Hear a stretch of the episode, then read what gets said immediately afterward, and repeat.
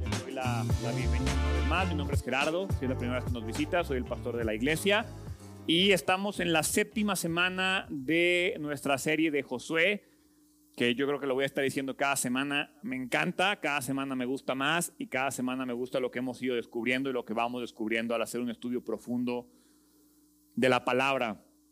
Estaba por ahí platicando, estoy estudiando un, un discipulado y estaba platicando con el maestro y me decía que hay muchos teólogos que coinciden en que si tú y yo hacemos el hábito de durante 14 días seguidos llevar un devocional, o sea, no estoy pidiendo que lleves un año de devocional.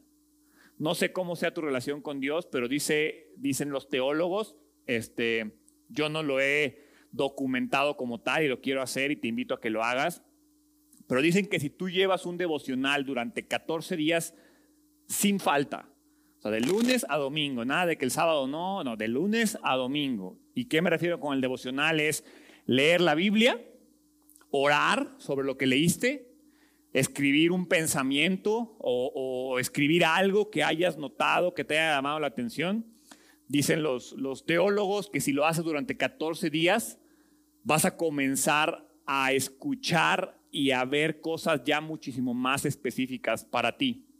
Me gustaría que hiciéramos esa dinámica, te invito a que lo hagas, que lo pongas a prueba. No es algo que dice la Biblia, no es una promesa que yo te estoy dando, pero me llamó la atención que estaba platicando con alguien y me, y me, y me hizo mucho clic, porque una de las cosas que más pasa cuando estamos en consejería es que pocas personas tienen el hábito de leer la Biblia todos los días y no nada más leerla, de hacer un devocional de darle 15, 20 minutos, 30 minutos a una leída, a una orada sobre lo que leíste y a pensar y, y, estudiar lo que Dios está diciendo.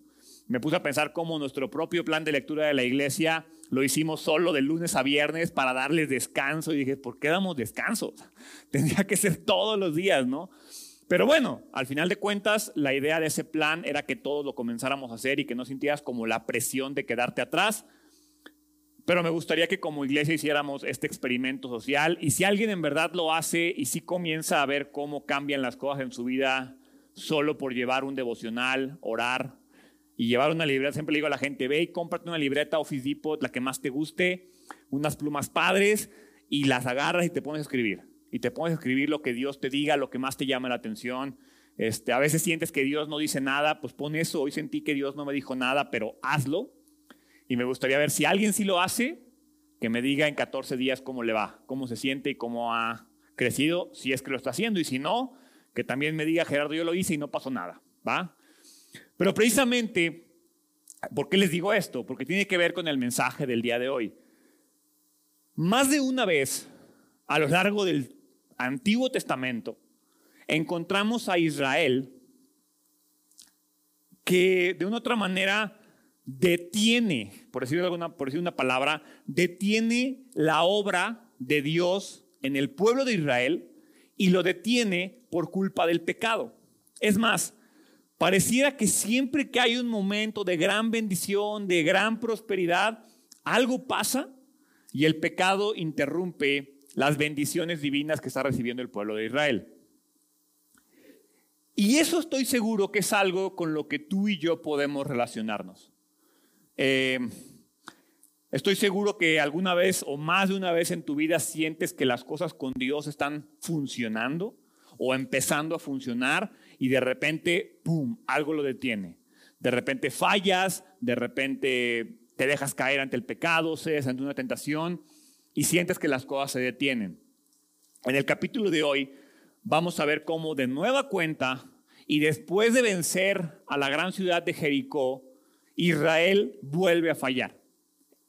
Y de paso vamos a aprender algunas lecciones de cómo evitar que ese tipo de errores nos detengan. ¿Va? Entonces, les voy a pedir que abran su Biblia en Josué, Josué capítulo 7. Vamos a comenzar ahí en el versículo, versículo 1. Sin embargo, Israel desobedeció. Y subrayemos eso. Sin embargo, Israel desobedeció las instrucciones sobre lo que debía ser apartado para el Señor. Un hombre llamado Acán había robado algunas de esas cosas consagradas, así que el Señor estaba muy enojado con los israelitas. Acán era hijo de Carmí, un descendiente de Simri, hijo de Sera, de la tribu de Judá. La semana pasada vimos cómo Israel, de una forma milagrosa, conquista Jericó. Y Dios le dice muy claramente, destruye y quema absolutamente todo, excepto ¿sí? las cosas de oro, de plata, de cobre, de bronce, me parece también. Esas sepáralas y apártalas como ofrenda al Señor. Y lo que ocurre aquí en el versículo 7 es que Acán no sigue las instrucciones, desobedece lo que Dios dice y se queda con algunas cosas de las cuales debieron de ser apartadas para el Señor. Entonces, recordemos que la guerra de Israel con Canaán tiene un doble propósito. El primer propósito es conquista la tierra prometida. Creo que es el más obvio de todos. Es decir, Israel tiene que ir a pelear con todas las tribus y todos los este, pueblos que estaban en la tierra de Canaán porque debe de conquistarles pero también es un juicio contra los cananeos. Y eso a veces lo olvidamos porque yo creo que era una de las principales preguntas que yo me hacía cuando comencé mi caminar con Cristo, como en el, ¿por qué Dios permitió que un pueblo se, se pusiera en la tierra prometida, habitara la tierra prometida y después pone en guerra? ¿Por qué no lo guardó? ¿Por qué tuvieron que ir y destruir y atacar a un pueblo que llegó cuando esa ciudad estaba deshabitada. El pueblo de Israel estaba en Egipto. Entonces, ¿qué culpa tenía el pueblo de Canaán o la gente que habitaba Canaán? La semana pasada le decía que el problema era que ellos también tenían que ser juzgados porque eran un pueblo idólatra. Entonces no era tanto que estuvieran en la tierra de Canaán, era que eran un pueblo idólatra. Por eso Rahab se salvó a pesar del pueblo, a pesar de ser del pueblo idólatra, ella puso su fe en el Dios viviente y fue salva. Y si más cananeos lo hubieran hecho, más cananeos hubieran sido salvos. Entonces el doble propósito de esta eh, invasión a Canaán es conquistar la tierra prometida, pero también juzgar e impartir justicia divina a los cananeos. Entonces no se trata de una guerra de saqueo. A Dios no le importa que Israel se vuelva más rico obteniendo las posesiones de los cananeos. A Dios dice, destruyelos. La tierra en sí es tu promesa. Tú vas a ser próspero en esa tierra. Entonces, Dios los manda no a hacerse más ricos, los manda a destruir. El objetivo no es que Israel se vuelva poderoso y rico, el objetivo es que los cananeos sean destruidos y que ellos se apropien de la tierra. De la misma manera, nuestra propia guerra espiritual, así como la guerra de los israelitas contra Canaán, tiene dos propósitos. Nuestra propia guerra espiritual tiene dos propósitos. El propósito número uno y más obvio es la salvación. Es conquistar la promesa de la vida eterna.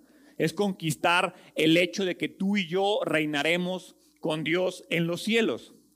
Pero el propósito número dos, que es el que no nos gusta, y es con el que muchas veces tenemos problemas, porque si yo te dijera que recibimos la salvación y ya, pues todo sería muy padre. Pero a Dios le importa formar nuestro carácter. A Dios le interesa, así como, como a Dios le importaba que ellos recibieran la tierra prometida y que eh, eliminaran a todos los cananeos, nosotros debemos de conquistar la salvación y eliminar todas nuestras cochinadas que tenemos dentro. Todas las cosas incorrectas que había en la tierra prometida debían ser eliminadas por Israel. De la misma manera que todas las cosas incorrectas que hay dentro de nosotros deben de ser eliminadas por nosotros mismos. Ese es el doble propósito de la guerra espiritual.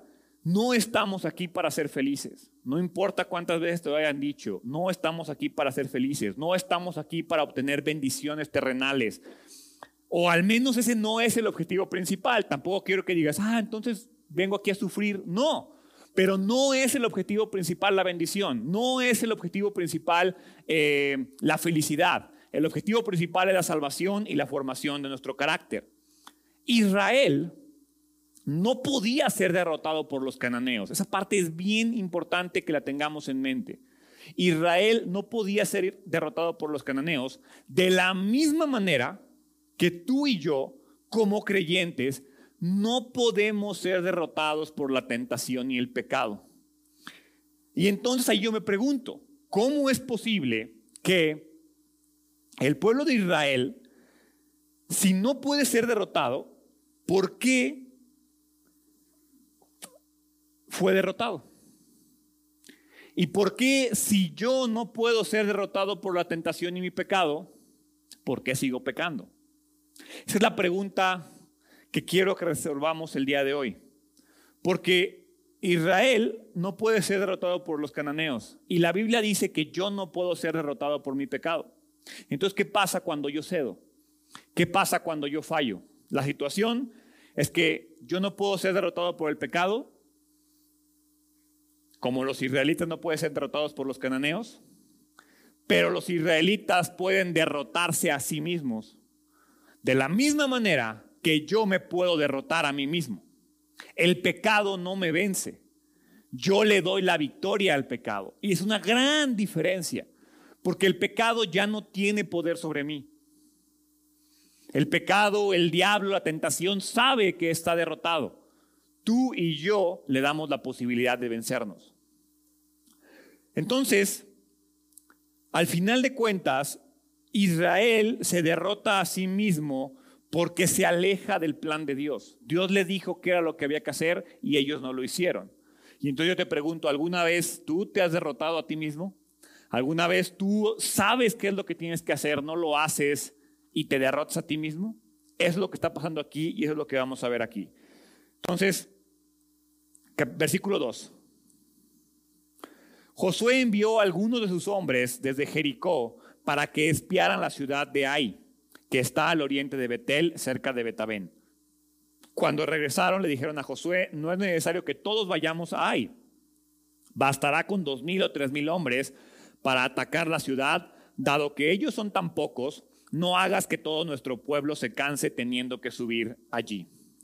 Entonces Josué sigue avanzando en fe. La fe de Josué sigue creciendo. Imagínate la confianza que tiene el pueblo de Israel después de destruir a Jericó sin una sola muerte. No murió nadie del pueblo de Israel cuando el pueblo de Israel vence y conquista la fortaleza de Jericó. Es tanta su confianza y, es tanta su fe que viene una siguiente batalla y entonces dicen, hombre, con dos mil o tres mil hacemos. No pasa nada, ya estoy del otro lado. Pero el problema es que no era una cuestión de cantidad de personas, era una cuestión de actitud. Y ellos ya habían desobedecido. Entonces no importaba si mandaban mil, dos mil, tres mil, cien mil o un millón, iban a ser todos derrotados, porque el éxito de Israel no dependía de la cantidad de personas, dependía de si ellos mismos habían sido conquistados por Dios. Y eso es lo que nos está pasando aquí. La rebelión de Acán mostró que ellos no habían sido del todo conquistados por él, que había gente en Israel que todavía no permitía ser conquistado por Dios. Por lo tanto, como Dios todavía no los conquista, ellos todavía no pueden reclamar la victoria. Por eso tú y yo seguimos fallando muchas veces, porque no hemos aceptado la conquista total de Dios en nuestras vidas. Si tú le das el poder a Dios en cualquier área de tu vida, vas a poder salir vencedor en esa área de tu vida. Pero hay que darle el control y darle el control total. Y ahí es donde patinamos. En nuestro caminar con Dios vamos a poder avanzar y obtener la, obtener la victoria siempre y cuando nos derrotemos a nosotros mismos y nos entreguemos a Dios. Y eso es lo que no nos gusta porque nos gusta tener nuestros pecadillos, nos gusta tener nuestra habitación a la que Dios no puede entrar. Nos gusta tener esa área de nuestras vidas en las que Dios no funciona ahí o creemos que no funciona ahí. Porque en la iglesia soy uno, pero en el trabajo soy otro. En la iglesia soy uno, en mi casa soy otro. No le damos el control total. Y aquí uno puede decir, Gerardo, pero es que una persona falló. Por eso, a Dios le interesa el control total de Israel, no el control total del 99.9%, como no le importa tener el 99.9% de tu corazón. Y ahí es donde está el problema. Versículo 4. Así que enviaron a unos tres mil guerreros, pero fueron completamente derrotados. Los hombres de Ai persiguieron a los israelitas desde la puerta de la ciudad hasta las canteras y mataron como a 36 que iban en retirada por la ladera. Los israelitas quedaron paralizados de miedo ante esto y su valentía se desvaneció. 36 hombres mueren. Y uno va a decir, Gerardo, pero mandaron 3.000, se murieron 36. Pues sí, 36 más de los que se murieron en Jericó. Jericó se supone que era la ciudad inconquistable. Jericó se supone que era la ciudad imposible de vencer. Y parece un número pequeño desde el punto de vista militar, pero su significado es más grande, porque al morir 36, el pueblo de Israel dice, puedo perder una batalla, no soy invencible. La derrota de Ai mostró que lo que importaba no era la fuerza del oponente, no era qué tan grande fuera la fortaleza o qué tan débil estuviera la ciudad, sino la ayuda de Dios, porque sin la ayuda de Dios todo está perdido. En nosotros esto significa que a pesar de ser salvos, porque en ningún momento Dios deshizo el pacto, en ningún momento Dios les quitó la promesa, como en nuestro caso el fallar y el ser tentados y el pecar, no nos quita la salvación. ¿Sí? Son cosas totalmente diferentes. Entonces, en nosotros significa que a pesar de ser salvos, sí podemos ser derrotados por el pecado y sí podemos ser derrotados por la tentación, si nosotros le damos la victoria. Vivir en desobediencia no nos quita la salvación, pero hay consecuencias que debemos de enfrentar. Y eso es lo que le está pasando a Israel. Por eso en el versículo 1 comienza y, es, es impresionante cómo dice, sin embargo, Israel desobedeció. Y a partir de ahí comienza la historia.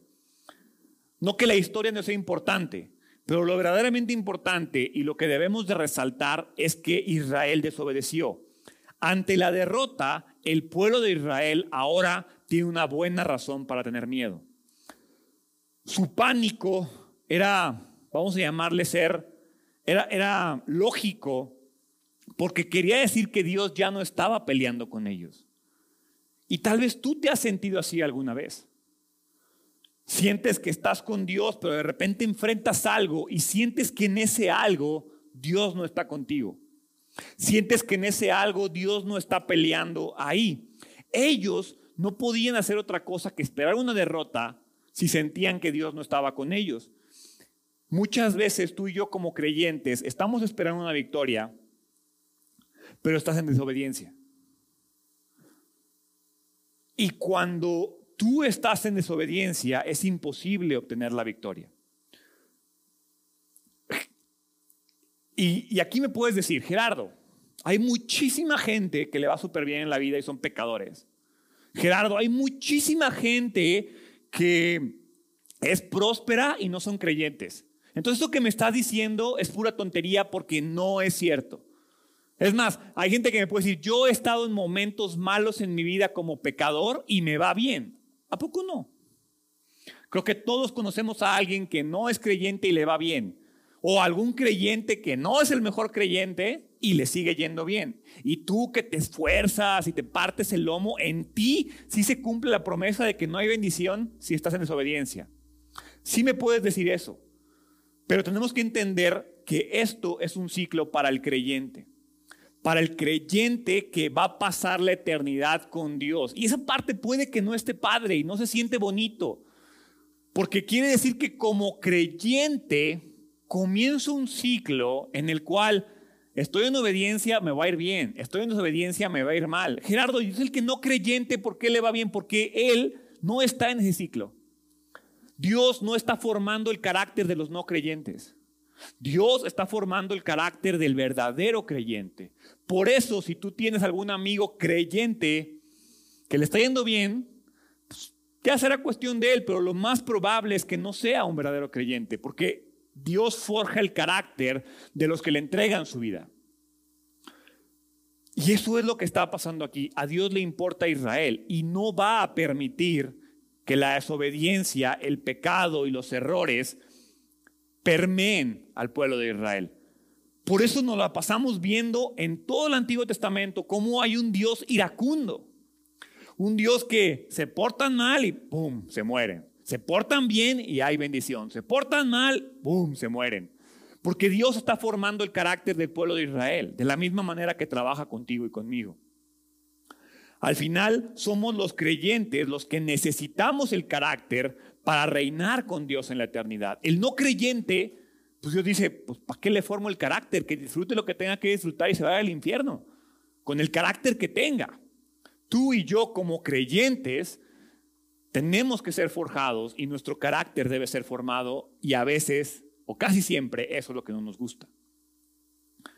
Versículo 6.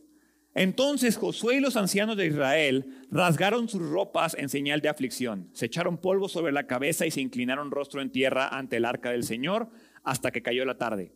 Entonces Josué clamó, oh Señor soberano, ¿por qué nos hiciste cruzar el río Jordán si vas a dejar que los amorreos nos maten? Si tan solo nos hubiéramos conformado con quedarnos del otro lado. Señor, ¿qué puedo decir ahora que Israel tuvo que huir de sus enemigos? Pues cuando los cananeos y todos los demás pueblos de la región oigan lo que pasó, nos rodearán y borrarán nuestro nombre de la faz de la tierra. Y entonces, ¿qué pasará con la honra de tu gran nombre? Hay un problema en nuestras vidas y es el mismo problema que está cometiendo Israel aquí. Te va mal y culpas a Dios.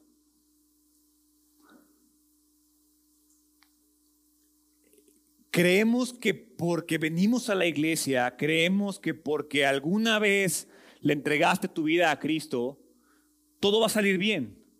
Y entonces te va mal y te pones en una actitud de reclamo a Dios.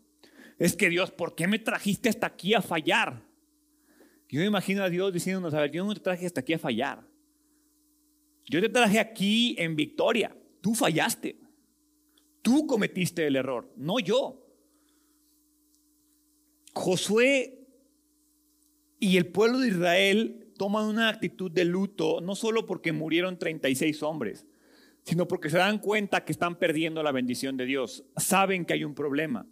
Josué, a diferencia de muchos de nosotros, José no acepta la derrota con calma. Y eso no está mal.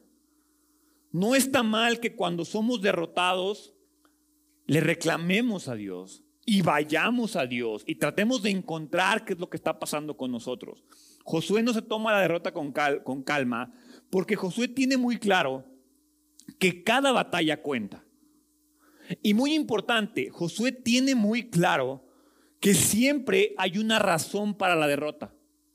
Que tú como creyente, dice la Biblia que eres más que vencedor. Entonces, ¿por qué si la Biblia dice que soy más que vencedor, a veces me siento derrotado? Y la cosa es, ¿te has puesto a indagar cuál puede ser la razón por la cual te estás sintiendo derrotado? Eso es lo que está haciendo Josué aquí. No es que Josué no confíe en la promesa de la victoria. Josué sabe que tiene la tierra prometida. Hay un problema, no están avanzando. Y entonces, ¿qué hace? Va y cuestiona a Dios. Tú y yo, ¿qué hacemos? Nos enojamos con Dios y le dejamos de hablar. ¿No me quieres dar victoria? Pues yo no te doy mi diezmo. ¿No me quieres dar victoria? Pues dejo de orar. ¿No me quieres dar victoria? Dejo de ir a la iglesia, Dios.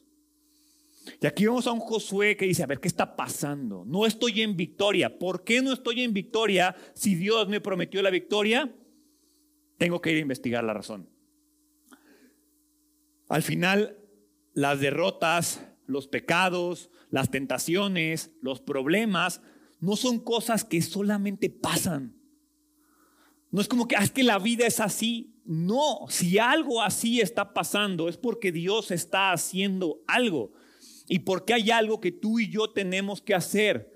Gerardo, es que la pandemia, ¿yo qué culpa tengo? Ve y pregúntale a Dios qué quiere hacer Dios contigo en la pandemia. Gerardo, es que tú no sabes si no conoces a mi jefe. Ah, bueno, ve y pregúntale a Dios, ve y cuestiona a Dios. Primero asegúrate de tú estar en el lugar correcto. Aquí Josué no sabe lo que hizo Acán. Pero Josué no se, ay, ¿qué habrá pasado? No, a ver, Dios, ¿qué está pasando? ¿Por qué me trajiste hasta aquí para ser derrotado? Quiero que me señales qué es lo que está pasando. Al final quiero que te preguntes cómo enfrentas tú las derrotas en tu vida. ¿Qué haces cuando estás derrotado? ¿Qué haces cuando estás en pecado? ¿Qué haces cuando eres tentado y cedes ante la tentación? ¿Cómo enfrentas esas derrotas? ¿Las aceptas solamente? Ay, así es la vida. ¿O las analizas? ¿O cuestionas a Dios? ¿O aprendes de ellas? Josué en este punto no sabe qué es lo que está pasando, pero sí sabe que si fue derrotado es porque Dios no está con ellos. Y entonces él tiene que encontrar por qué Dios no está con ellos en ese momento. O quizás porque ellos no están con Dios. Si Dios nos lleva de la mano, tenemos la victoria asegurada. Pero si Dios no nos lleva de la mano, todo está perdido. Esta actitud de Josué para mí es la principal diferencia con el creyente moderno. Nosotros a menudo nos llenamos de planes, de ideas, de actividades, de estrategias. Estamos tan metidos en nuestro propio mundo, estamos tan ensimismados que Dios nos quita las bendiciones y ni cuenta nos damos. Que Dios nos quita algo de nuestras vidas y no somos ni conscientes de eso. Josué sabe que hay un problema, porque se da cuenta que algo no está funcionando. Solo se murieron 36, no es la gran cosa. Pero Josué sabe que si una persona de Israel se murió es importante porque en teoría nadie debe de morir. Tú y yo a veces, ay, me fue mal en esto. No, pues no sé qué habrá pasado. O es que no me están yendo las cosas como siempre me va. No, pues quién sabe. No te das cuenta que quizás hoy fuiste un poquito más complaciente que ayer. No te das cuenta que quizás hoy permitiste un poco más de lo que permitías ayer. No te das cuenta que hoy te alejaste un poquito más de lo que estabas el día de ayer. Porque estás tan metido en tus cosas que no estás poniendo atención a tu relación con Dios. Cuando tú y yo tropezamos, nuestra mayor decepción debería de ser, ¿por qué fallé? Fíjate qué es lo que le preocupa a Josué. A Josué no le preocupa que fueron derrotados. A Josué no le preocupa que 36 personas murieron.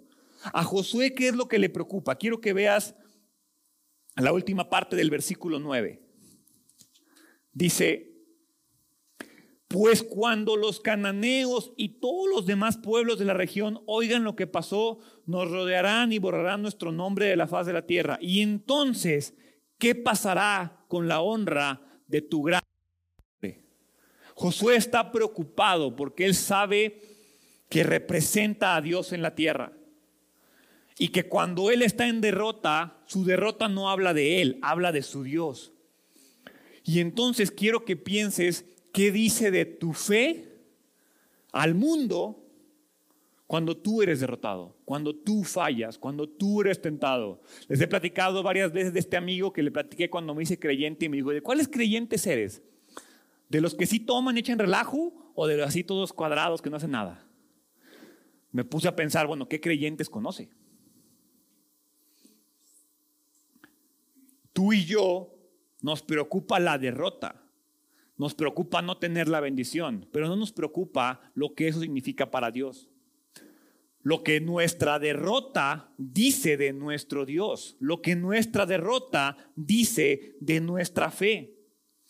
¿Cuál es tu mayor preocupación cuando eres derrotado, cuando eres tentado, cuando estás en pecado? ¿Es qué dirá la gente de Dios o es qué dirá la gente de mí? Ese es el problema. Todo lo que pasa en nuestras vidas lo enfocamos en nosotros. Y se nos olvida que como creyentes, todo lo que pasa en nuestras vidas tiene que ver con Dios. Versículo 10. Pero el Señor le dijo a Josué, levántate, ¿por qué estás ahí con tu rostro en tierra? Israel ha pecado y ha roto mi pacto. Robaron de lo que les ordené que apartaran para mí y no solo robaron, sino que además mintieron y escondieron los objetos robados entre sus pertenencias. Y dice, Israel ha pecado. Hay una buena noticia y una mala noticia, una mala noticia. La buena es que Dios no le falló a la nación de Israel. En el momento en el que Josué le dice, Dios le dice a Josué, Israel ha fallado, me imagino que Josué dijo, uff, Dios sigue aquí. La buena noticia es que Dios no le ha fallado a la nación. La mala noticia es que el pueblo está pecando, es que han sido derrotados por el pecado. En este caso, por eso Dios le dice, levántate. ¿Qué haces ahí tirado sufriendo por el pecado? ¿Qué haces ahí tirado? Josué no necesita rogarle a Dios. Josué lo que necesita es ir a cambiar el corazón de Israel ante Dios. Y eso nos pasa a nosotros estás en problema, no estás siendo obediente, no tienes una buena relación con Dios en este momento y ahí estás, ay Diosito, ayúdame por favor. Y yo me imagino a Dios diciendo, a ver, tú ya sabes cómo ayudarte. Párate, cambia tu corazón, levántate, arrepiéntete, búscame, ámame, conóceme. Me estás pidiendo cosas que ya sabes hacer. A veces como creyentes nos gusta sentirnos derrotados porque cuando te sientes derrotado crees que puedes culpar a Dios por tu derrota. Y aquí Dios le dice, a ver, Josué, quítate la cara del piso, levántate. Tú ya sabes que hay un problema, ve y soluciona ese problema, porque la provisión y la fidelidad de Dios es suficiente para que tú y yo vivamos siempre en una victoria ininterrumpida. Cuando la victoria se interrumpe no es por Dios, es algo que tenemos que hacer nosotros. Y ahí es cuando Dios te dice, levántate. Tú ya sabes qué es lo que está mal. La mayor parte del tiempo tú y yo sabemos cuando le estamos fallando a Dios. Esto no significa el hecho de que caminar con Dios nos dé una victoria ininterrumpida. No significa que la derrota sea algo imposible significa, porque hacer imposible la derrota, es decir, que seamos invencibles, que ya no eh, podamos, imagínate qué bonita sería la vida si tú y yo ya no pudiéramos ser tentados. Imagínate qué bonita sería la vida si tú y yo ya no pudiéramos vivir en pecado nunca. Que a partir del momento en el que le entregas tu vida a Dios, todo sea color de rosa, el pecado se acaba, la bendición llega, todo estaría padrísimo. Pero hacer imposible la derrota en nuestras vidas implicaría que Dios nos quitara el libre albedrío. implicaría que Dios nos quitara la posibilidad de elegir entre el bien y el mal. Y eso es algo que Dios jamás va a hacer. La frase que siempre les digo es que Dios es un caballero y Dios nunca va a forzar una relación con nosotros.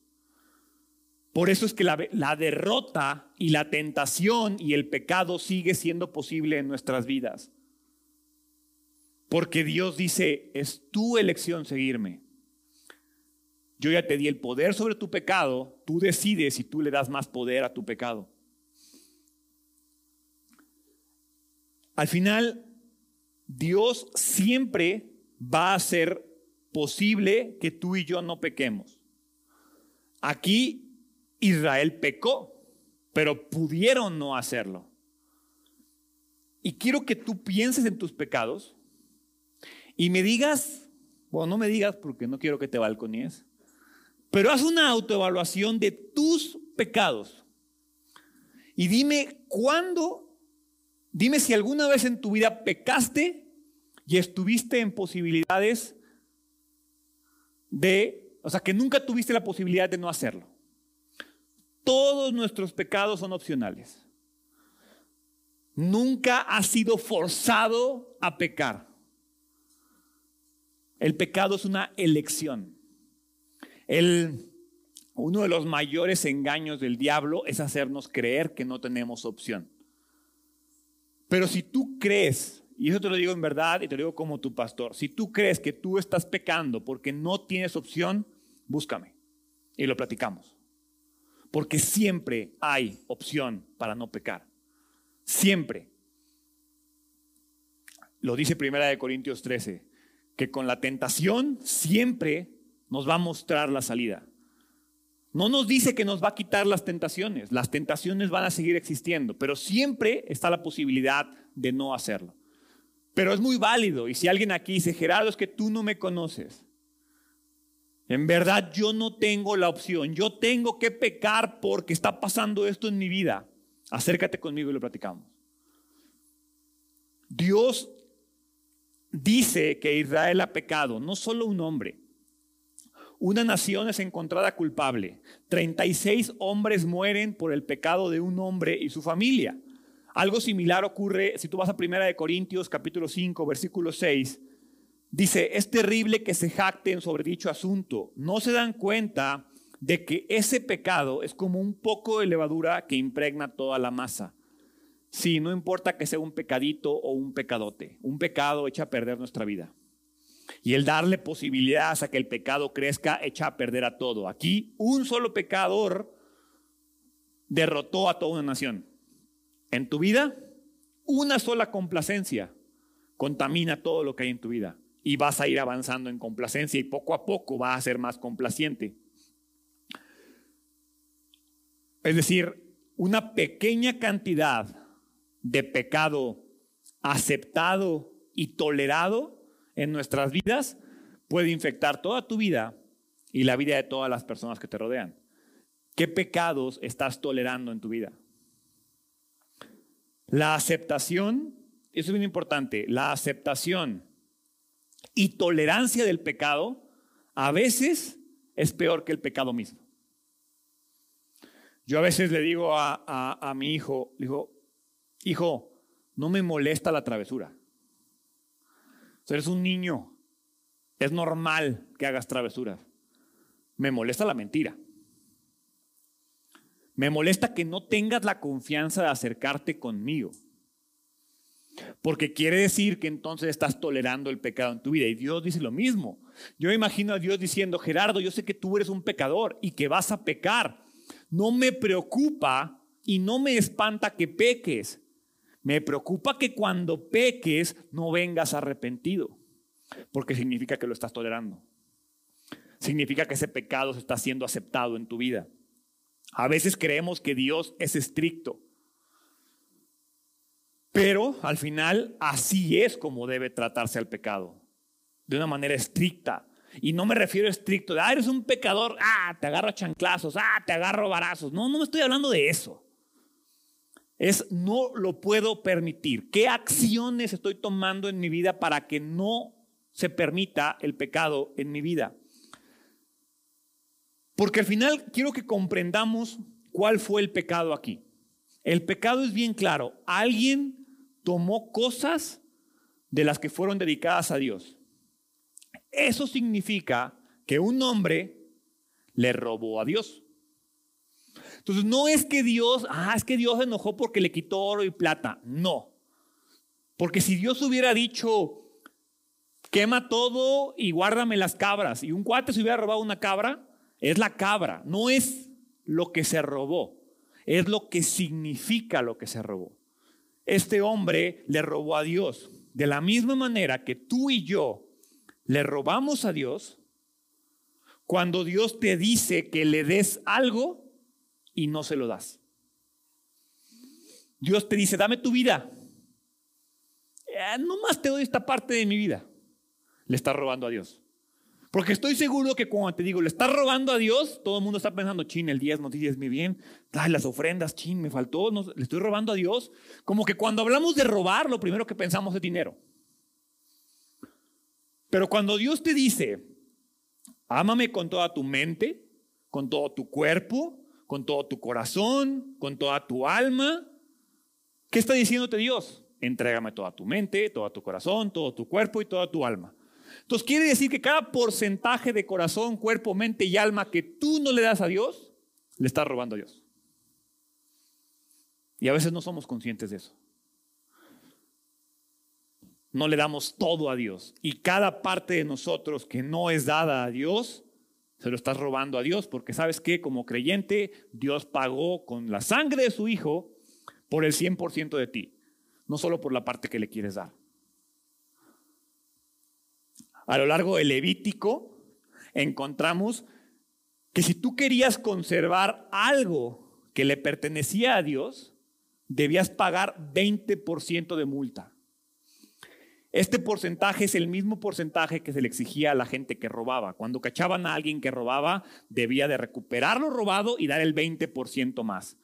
Quiere decir que cada vez que tú le robas una parte de tu vida a Dios, cuando se la entregues, le tienes que dar eso y 20% más de ti. En el Nuevo Testamento también somos enseñados que debemos dar de forma proporcional, de forma regular, generosa, con propósito, con alegría. Porque al final cuando tú y yo no damos como Dios manda, eso es pecado. Cada vez que tú no le das el 100% de ti a Dios es pecado y te debes arrepentir por eso. ¿Cuándo fue la última vez que te arrepentiste por no darle una parte de ti a Dios? Sí le podemos pedirle perdón por muchas cosas, pero las cosas que creemos que son nuestras y no le queremos dar a Dios, muchas veces no las reconocemos como pecado. Estoy seguro de que en este punto, como les digo, puede estar pensando en diezmos, puedes estar pensando en ofrendas, puedes estar pensando en cosas, puedes estar pensando en tiempo, pero al final todos somos de Dios. Como creyentes, si tú te consideras creyente, eres de Dios. Y lo reconozcas o no, eres de su propiedad. Entonces, cada vez que te quieres quedar con algo, estás pecando. Y debes arrepentirte de eso. Versículo 12. Por esa razón los israelitas huyeron derrotados a sus enemigos. Ahora Israel mismo será apartado para destrucción. No seguiré más con ustedes a menos que destruyan esas cosas que guardaron y que estaban destinadas para ser destruidas. Levántate, de nuevo esa palabra, levántate, ordena al pueblo que se purifique a fin de prepararse para mañana, pues esto dice el Señor Dios de Israel, en medio de ti, oh Israel, están escondidas las cosas apartadas para el Señor. Nunca derrotarás a tus enemigos hasta que quites esas cosas que tienes en medio de ti. Israel no podía pelear con el poder de Dios, Israel no podía pelear, pelear con la presencia de Dios a menos que caminaran en obediencia a Dios. Israel estaba bajo un pacto en el cual Dios prometió bendición si ellos daban obediencia. Pero también Dios prometió maldición si estaban en desobediencia. Ese es el pacto de la ley. Ahora tú me puedes decir, Gerardo, para mí ese pacto ya no aplica. Estoy totalmente de acuerdo. Porque nosotros ya no estamos bajo el pacto de la ley donde si obedezco me va bien, si desobedezco me va mal. Porque mi posición con Dios no depende de mi obediencia o mi desobediencia. Mi posición con Dios depende de la obra de Jesús. Si yo ahorita me pusiera a decirle, es que eres un desobediente y por eso te va mal y por eso no eres salvo, yo estaría diciendo algo que no va. En el Antiguo Testamento así era. La desobediencia te va mal, obedeces, te va bien. Por eso vemos al pueblo de Israel en bendición, maldición, bendición, maldición. Pero tú y yo estamos bajo un nuevo pacto. Y de igual manera queremos poder, de igual manera queremos la presencia de Dios en nuestras vidas. Pero así como la desobediencia y la obediencia eran el altibajo en la relación, en el pacto con Dios, con nosotros lo que obstaculiza que tengamos una buena comunión con Él es el pecado. Nuestra posición ante Dios siempre va a estar segura con Jesús. Nuestra salvación siempre va a estar segura. ¿Por qué? Porque no depende de nosotros, depende de lo que hizo Jesús. Esa parte ya está hecha. Pero mi comunión con Jesús, mi comunión con Dios, sí se obstaculiza por el pecado. Entonces mi salvación no está en riesgo. Lo que está en riesgo es mi comunión con Él. A través de este pasaje lo que me doy cuenta es que un cuerpo en pecado no tiene poder para vencer a los enemigos. Es decir, una vez que tú lidias con el pecado, el poder de Dios puede fluir a través de ti si tú se lo permites. Cuando Dios trata con un área particular de tu vida, cuando Dios te mete el dedo en ese lugar donde no quieres que lo meta, cuando Dios le echa sal a esa herida que tú no quieres que toque Dios, y tú y yo nos resistimos a eso, vas a fallar en la batalla y vas a ser derrotado. Y aunque parezca difícil de creer, porque es que Dios, ¿por qué es así? Porque por misericordia Dios nos señala los pecados. Porque nos ama y porque quiere que los elimines. Por eso aquí, por misericordia, Dios le va a decir a Josué quién falló. Versículo 14. Mañana por la mañana deberán presentarse por tribus y el Señor señalará a la tribu del culpable. Esa tribu con sus clanes deberán dar un paso al, frente y el Señor señalará al clan culpable. Entonces ese clan dará un paso al frente y el Señor señalará a la familia culpable. Por último, cada miembro de la familia culpable deberá dar un paso, un paso al frente, uno por uno. El que haya robado de lo que estaba destinado para ser destruido será quemado con fuego junto con todo lo que tiene porque ha roto el pacto del Señor y ha hecho algo horrible en Israel. La identidad de la familia pecadora en este punto era desconocida para Josué, pero no era desconocida para Dios. No importa lo secreto que creas que es tu pecado, es un libro abierto delante de Dios. No importa cuánto te escondas para pecar, Dios sabe lo que tienes que cambiar en tu vida. Entonces tú y yo tendríamos que vivir nuestras vidas de una manera que todos pudieran ver lo que hay dentro de nosotros. Siempre lo, he platicado varias veces y me dijeron, ¿es que eso es pecado o no es pecado? Mira, si te puedes parar aquí al frente y decirle a toda la comunidad lo que estás haciendo con la seguridad y que no, no es pecado muy probablemente. Pero si te da penita, si como que, ay, es que no sé, puede ser que sea pecado. Al final, Dios va a tratar con un pecador individual para que la nación se recupere, de la misma manera que Dios trata con nuestros pecados uno a uno. Dios siempre va a exponer al pecado y te va a decir qué es lo que hay que hacer con él. Versículo 16. Temprano a la mañana siguiente, Josué presentó a las tribus de Israel delante del Señor y la tribu de Judá fue la señalada. Entonces los clanes de Judá dieron un paso al frente y el clan de Sera fue el señalado. Luego las familias de Sera dieron un paso al frente y la familia de Simri fue la señalada. Por último, a cada miembro de la familia de Simri se le hizo pasar al frente uno por uno y Acán fue el señalado. ¿Quién es la experiencia para Acán? No sé si alguna vez te has puesto a pensar en esta situación comienzan así de él, él, y entonces me imagino acá así en la torre, fui yo. Yo fui el que me robé las cosas. Hubiera sido mejor no haberlo hecho, que no fuera expuesto. Todo este tiempo Acán conocía su pecado. Y en este punto quizás desearía no haberlo hecho. Pero tanto él como nosotros debemos de recordar que el arrepentimiento del pecado es mejor hacerlo antes de pecar. Porque sí, Dios es misericordioso, pero si tú pecas y te arrepientes, eso no elimina las consecuencias del pecado. O sea, voy a poner un ejemplo muy sencillo. Si pecas y embarazas a alguien que no tienes que embarazar, Dios no va a matar al niño porque te arrepentiste. Si tú robaste o mataste a alguien y te arrepientes, Dios te va a perdonar, pero igual tienes que ir a la cárcel. Por eso el arrepentimiento es mejor que lo hagas antes de pecar. O sea, Acán aquí pudo haberse arrepentido, pero el pecado ya estaba hecho, el daño ya estaba hecho, 36 personas ya habían muerto por su culpa, debía de enfrentar las consecuencias. Porque sí, en verdad, y lo digo como pastor, lo digo como hombre, lo digo como lo que quieras, pecar es rico. Entonces no me voy a parar aquí a decirles, no, es que el pecado es, no, pecar, nos gusta pecar. Si no produciera placer, no pecaríamos. Entonces, hay placer en el pecado y seguramente Acán, cuando tomó las cosas, seguro se sintió bien consigo mismo. Dijo, uy, soy un fregón, nadie se va a dar cuenta. Pero al final, la consecuencia del pecado, tanto dentro como fuera, siempre va a superar el placer temporal del pecado.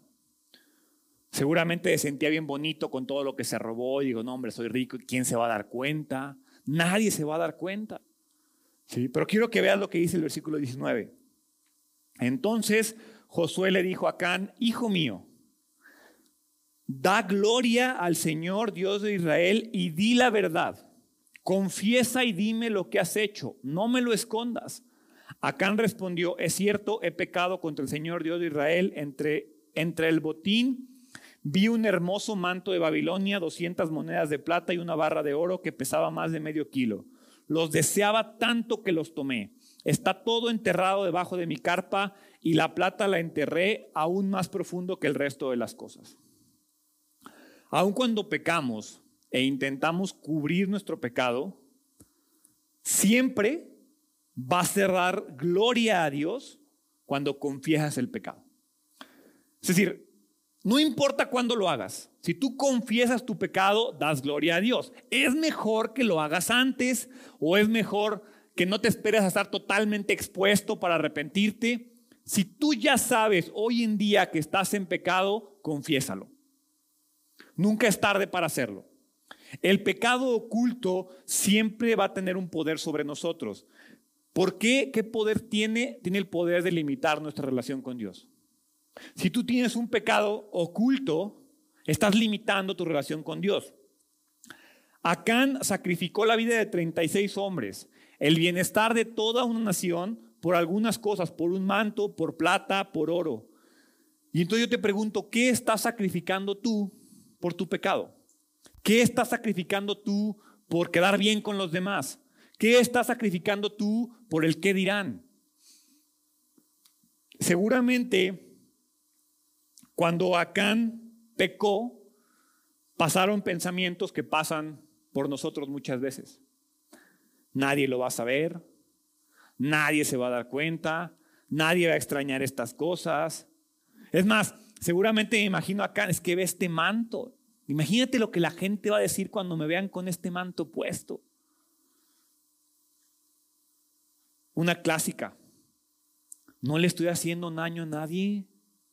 Este pecado solo me afecta a mí. Y el favorito de todos, ¿me lo merezco?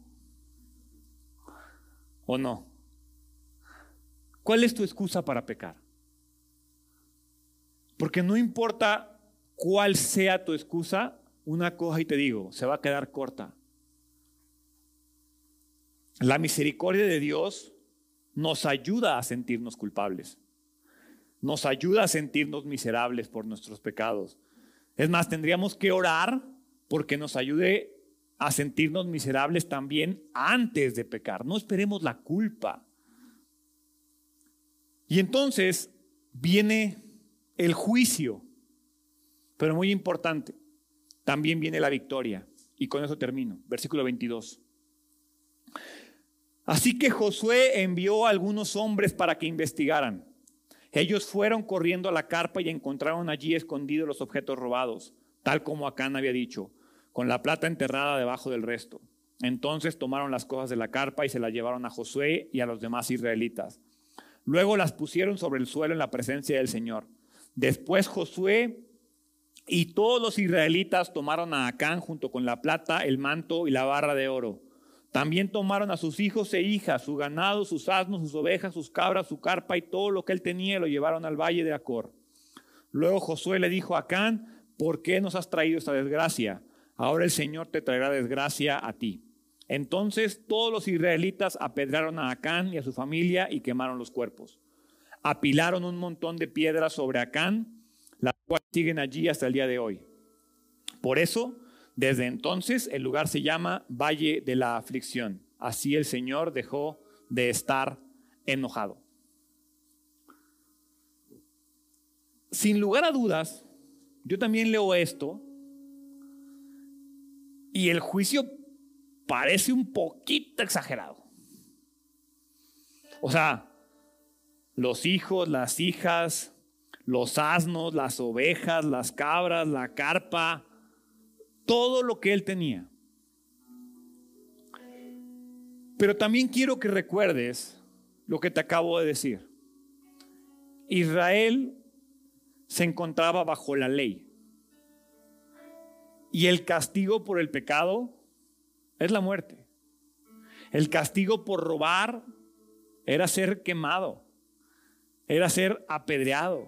Entonces, Dios no puede fallar a su justicia. Y aunque parezca exagerado, Acán debe de enfrentar las consecuencias de la ley que estaba escrita. Gracias a Dios, nosotros no estamos bajo la ley. Y por eso no ha sido apedreado, por eso no te han quitado un ojo, por eso no te has tenido que mochar una mano, porque seguro tienes muchos pecados ocultos. Y seguro muchos pecados han sido descubiertos en tu vida. Y gracias a Dios nadie ha llegado y te ha expuesto y te ha pedrado y te ha quemado y te ha matado. ¿O sí? Nosotros no estamos bajo la ley. Nuestras consecuencias, lo que nosotros debemos de pagar por nuestro pecado, ya fue pagado hace más de dos mil años por Jesús en la cruz.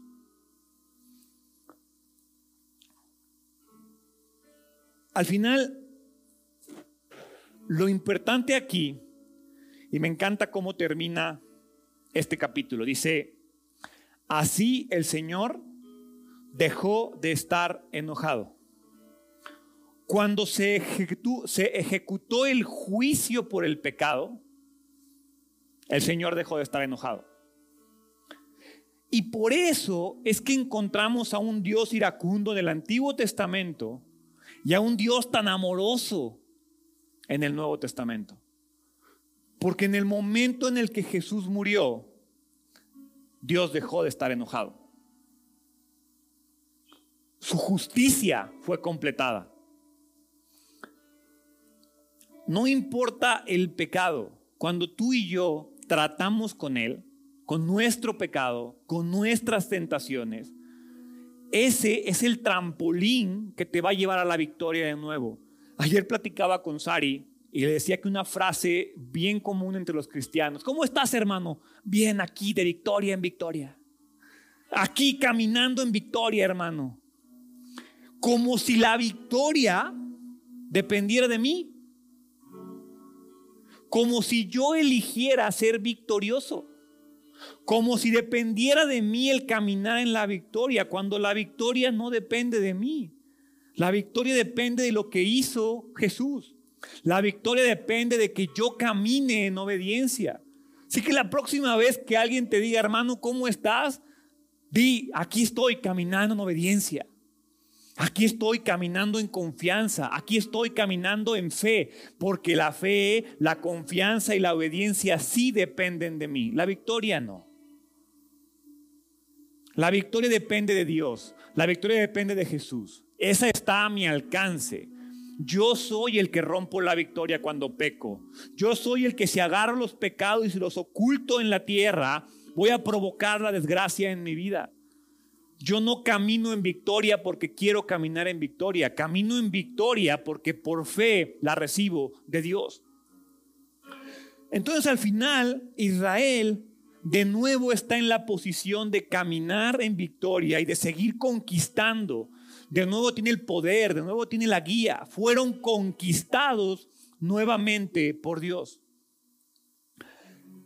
Ese tipo de victoria es el tipo de victoria que solamente viene después de la muerte. Tuvo que morir Acán y toda su familia para que Israel pudiera caminar en victoria, para que la presencia de Dios regresara a Israel, para que la guía de Dios regresara a Israel, para que pudieran conquistar la ciudad de Ai. Nosotros debemos de morir a tales pecados. Si tú vas a Gálatas capítulo 5, versículo 24, gracias a Dios ya no tiene que morir alguien para que tú y yo recuperemos la relación con Dios. Gálatas 5:24 dice, los que pertenecen a Cristo Jesús han clavado en la cruz las pasiones y los deseos de la naturaleza pecaminosa y los han crucificado allí. Los que pertenecen a Cristo. Si tú dices pertenecer a Cristo, tienes que agarrar tus pecados, tus tentaciones, tus deseos y crucificarlos con Él. Porque ya no tienes que morir tú. Alguien ya murió por ti. Alguien ya pagó por tus pecados. Alguien ya fue latillado, clavado, golpeado, ridiculizado, escupido por ti y por mí. Nuestra responsabilidad es tomar nuestros pecados y ponerlos en esa cruz. Confiar en que la victoria ya es mía y caminar en fe. Confiar en que la victoria ya es mía y caminar en obediencia. El poder y la victoria de la resurrección son nuestros mientras nuestra carne se crucifique con Él cada día. Cada día. No es algo que hago una vez en la vida y es un dos, tres por mí y por todos mis pecados. Cada día Dios te va a señalar el nuevo pecado. Dios sabe dónde lo tienes oculto. Lo sabe mejor que tú. Lo único que Dios quiere es que lo desentierres y se lo entregues. Porque si desafortunadamente, y como se los dije, Josué es un tipo de Jesús. Y entonces llegó un punto en la vida que Dios le dijo a Josué, mata a Can. Dios le reveló el pecado a Josué. Si tú no le revelas tu pecado a Josué, si tú no le revelas tu pecado a Jesús, a Dios no le va a quedar otra que decirte, por ese pecado no entras a la eternidad conmigo. Entonces no te esperes a que Dios señale tus pecados, porque tú mejor que nadie sabes dónde están.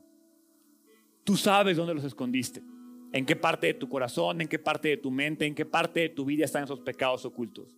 Sácalos y ponlos en las manos de Josué o de Jesús. Ah, entonces te invito a que cierres tus ojos y que le digas, Dios, gracias.